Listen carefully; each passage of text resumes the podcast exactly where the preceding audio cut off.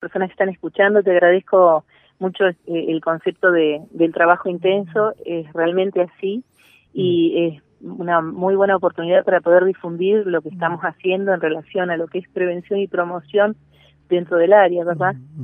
Bien, eh, sí, sí, la verdad que sí, en estos tiempos eh, que se necesita, ¿no? Eh, con estos detalles adicionales mm, que, que, hacen que muchas veces haya que esforzarse mucho más en época de pandemia, donde por allí surgen, ¿no? Más inconvenientes todavía de lo que uno está acostumbrado a ver. Sí, sí, desde ya, Luis. la, la demanda de atención en cuanto a, a la asistencia es mayor. Eh, por un lado, este, se intensifican las situaciones de, violencia y por otro hay un fenómeno también que bajan las, las denuncias, mm, mm. Pero eso no implica que eh, no se haya recrudecido la situación.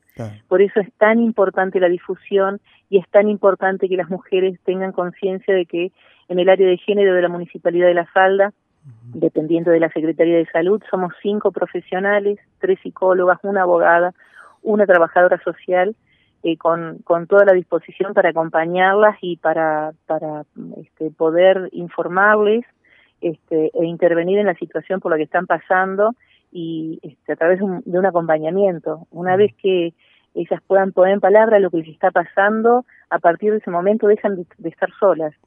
Y la, el objetivo, el gran objetivo del área es bajar riesgos permanentemente eh, en la vida de las mujeres que, se acercan y por supuesto eh, poder canalizar las inquietudes que tienen hacia la unidad judicial, la policía, el pueblo de la mujer, tribunales, poder acompañarlas, decirles, informarles cuáles son los pasos a seguir y, cómo elevar los mecanismos de protección de manera exponencial. Por eso es tan importante que puedan hablar y que se animen a acercarse. Claro.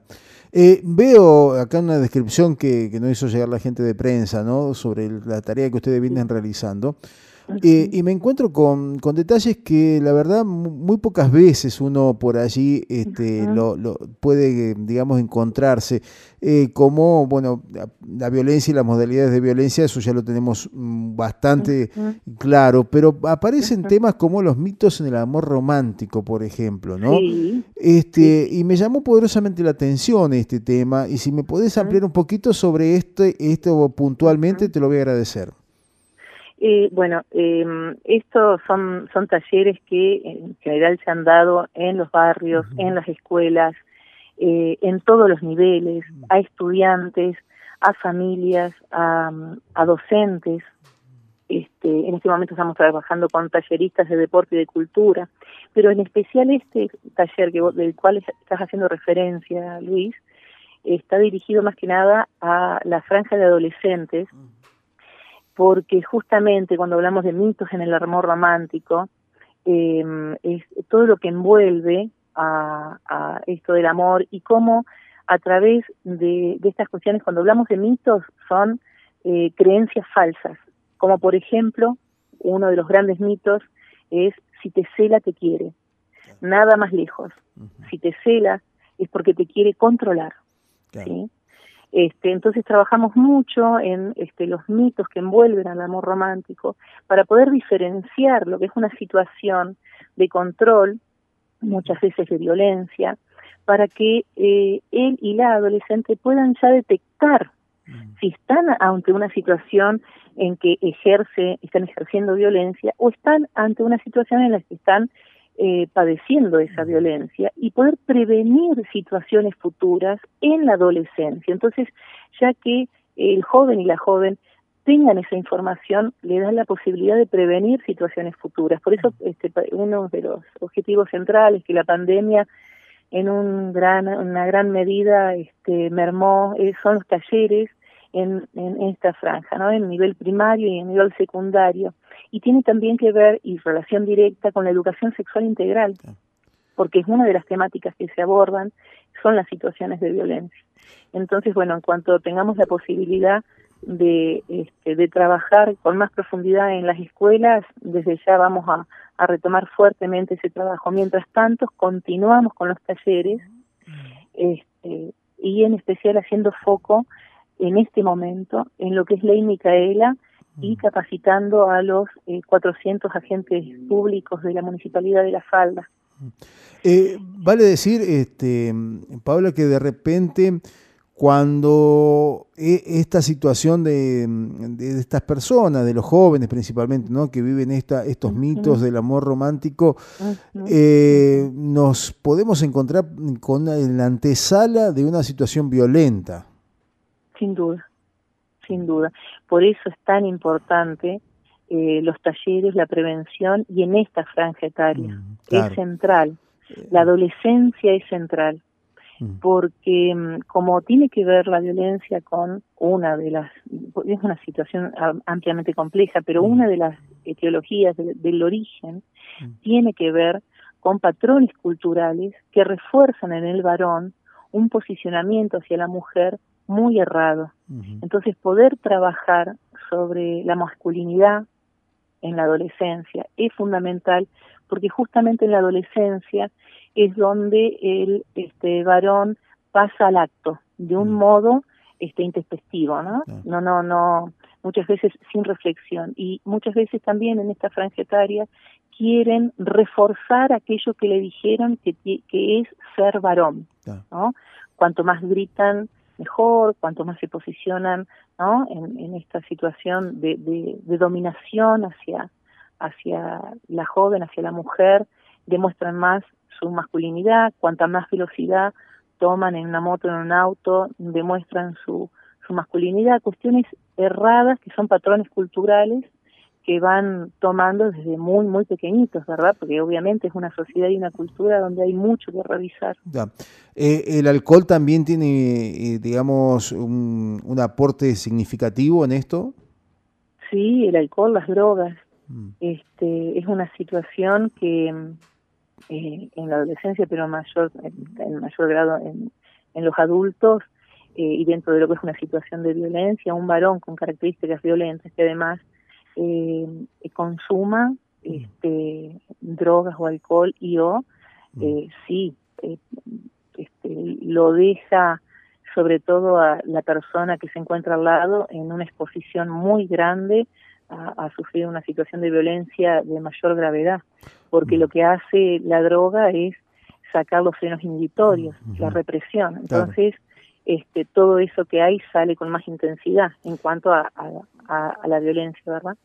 Paula, ¿ustedes llevan alguna especie de estadística, vamos a decir, o, cómo pudo haber, este, digamos, ¿Qué, grado de, influencia tuvo la pandemia en, hechos de violencia, eh, en, el trato que ustedes han tenido que tener con, las mujeres para eh, orientarlas justamente ante esta situación? ¿Vieron que se ha incrementado esto a partir de la pandemia? Sí, Luis. Sí, sí, sí, sí.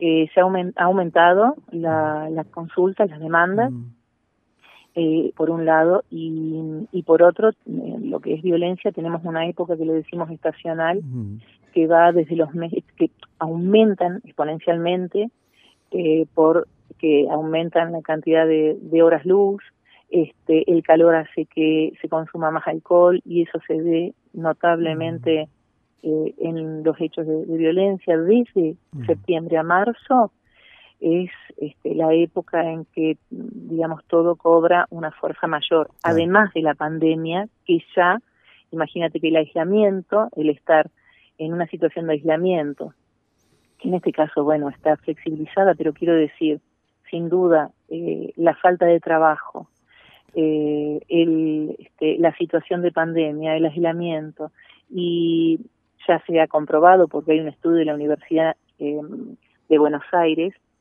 eh, de psicología, la Facultad de Psicología hizo un estudio en cuanto al incremento del malestar psicológico, mm. el aumento de estupefacientes y el aumento de alcohol, cómo esto se incrementó exponencialmente desde que la pandemia comenzó. O sea mm. que sí, es un es una situación si lo si era compleja, mm. en este momento lo es aún más. Por eso este repito, es tan tan importante que eh, una, una mujer, una persona que se encuentre, porque además por eso cambiamos la denominación de área de la mujer y su familia a área de, de género. hoy una persona adulta que ser mayor de 18, no atendemos infanto juvenil. Una persona adulta que esté en una situación de violencia cuenta con nosotros. Bien, eh, mientras vos relataba esto, pensaba ¿no? en todo el trabajo que va a venir posterior a, que se, a que finalice esta época de la pandemia, ¿no? Porque va a haber que, recomponer mucho del tejido social, ¿no? Especialmente lo familiar, ¿no? Sí, Luis. Mm. Mira, el, vos es tan, tan certero lo que acabas de decir, porque estás hablando del tejido de, social, del entramado social, mm. y hay mucho requebrajamiento. Eh, hay, los valores, la solidaridad, la mutualidad, mm. el cooperativismo, son cuestiones que eh, es fundamental poder trabajar desde la base. Y cuando hablo desde la base pienso en jóvenes, en jovencitas y, jóvenes. Eh, sin duda nos queda un trabajo hacia adelante eh, enorme, enorme, porque sí, la pandemia ha dañado este, realmente y está dañando el entretejido social. Así que sí, hay mucho que, que recuperar después de esto. De todos modos, de todos modos, yo creo que también ha sido un tiempo de, profunda reflexión este, y un tiempo de, paréntesis, de, un porque ha sido es, un tiempo muy particular, es una pandemia mundial y también ha sacado muchísimos aspectos positivos en personas, en grupos, en sociedades, eh, en instituciones, que, que bueno, me parece también importante reflotar y no quedamos solamente con los aspectos más, más difíciles. Bueno, uno de los aspectos, digamos, más saludables tal vez sea la cantidad de gente ¿no? que, que accedió a esta capacitación. Estamos hablando de más de 1.170 personas eh, que pudieron recibir ¿no? Eh, eh, capacitación en cuanto a, a, los temas que has estado tocando en este momento. ¿no? Sí, Luis, sí, sí, sí, son, este, bueno, en el momento que se publicó eran 130 talleres, vamos 131 talleres.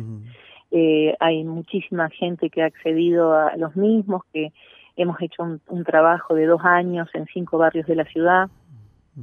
Este, y todo lo que viene hacia adelante también es muy promisorio, así que apostamos a llegar a, la mayor cantidad de gente posible, este, como para que la información circule y, y podamos posicionarnos ante estas situaciones de un modo distinto y bajar los niveles de, de violencia, que es nuestro objetivo fundamental, que yo sé que es un objetivo de todas las personas que de alguna u otra manera trabajamos en estos ámbitos y que sabemos que es un trabajo de hormiga y a largo plazo. Pero eso no, no nos quita la, la fuerza para intensificar lo que tenemos que hacer. Eh, recién mencionabas eh, cinco barrios eh, en los cuales se están trabajando más intensamente o estuvieron trabajando. Este, Estuvimos trabajando. Aquí en, la falda, ¿no? Pero las situaciones de violencia, Paula, atraviesa toda la sociedad. Sin duda, sí, sí, sí. Sí. Mm. este, y se lo ve en todos los ámbitos, en todos los ámbitos. nosotros hemos estado hablando hasta acá, Luis, de violencia intrafamiliar. Eh, pero sí, la violencia institucional, la violencia simbólica, la, la violencia en los medios, la violencia en las escuelas. Eh, es este notable eh, el paradigma y que tenemos que ir reformulando y cambiando. Por eso es abrir los espacios de, reflexión para, para poder pensarnos desde otros lugares, porque la violencia nos atraviesa. Es impresionante el maltrato que que se ve en la calle misma. en la, vos, vos, ves la, la, gente en general, como inclusive hoy está, por todo esto que venimos hablando, eh, con un nivel de reacción diferente. ¿no? Hay este, muy poca, este, se amortigua muy poquito la, la, frustración en los diferentes aspectos, entonces ves que la gente reacciona por algunas cosas de manera desmedida. Claro.